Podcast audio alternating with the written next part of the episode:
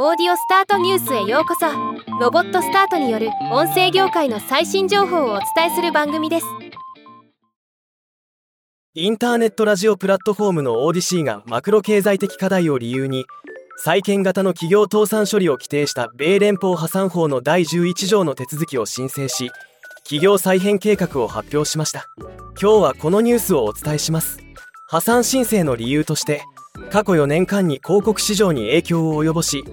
ラジオ広告費の減少につながったマクロ経済的課題を挙げており負債を軽減するためにテキサス州に連邦破産法第11条の適用を正式に申請したと発表しました。すでに多くの債務者と債権支援協定を提出しており裁判所によって承認されれば負債総額を約19億ドルから3億5000万ドルに削減できることになるとのこと。この再編は現従業員の賃金や福利厚生に影響を与えるものではなく事業も継続され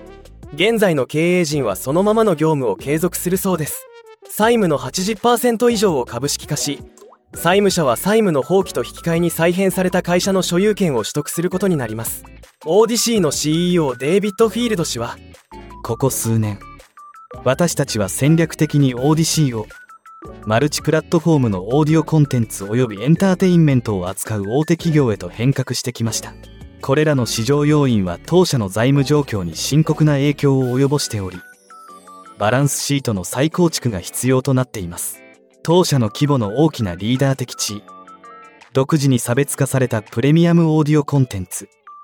そして強固な資本構造により ODC はダイナミックなオーディオビジネスにおいて革新と成長を続ける上で有利な立場に立つことができると信じています。ではまた。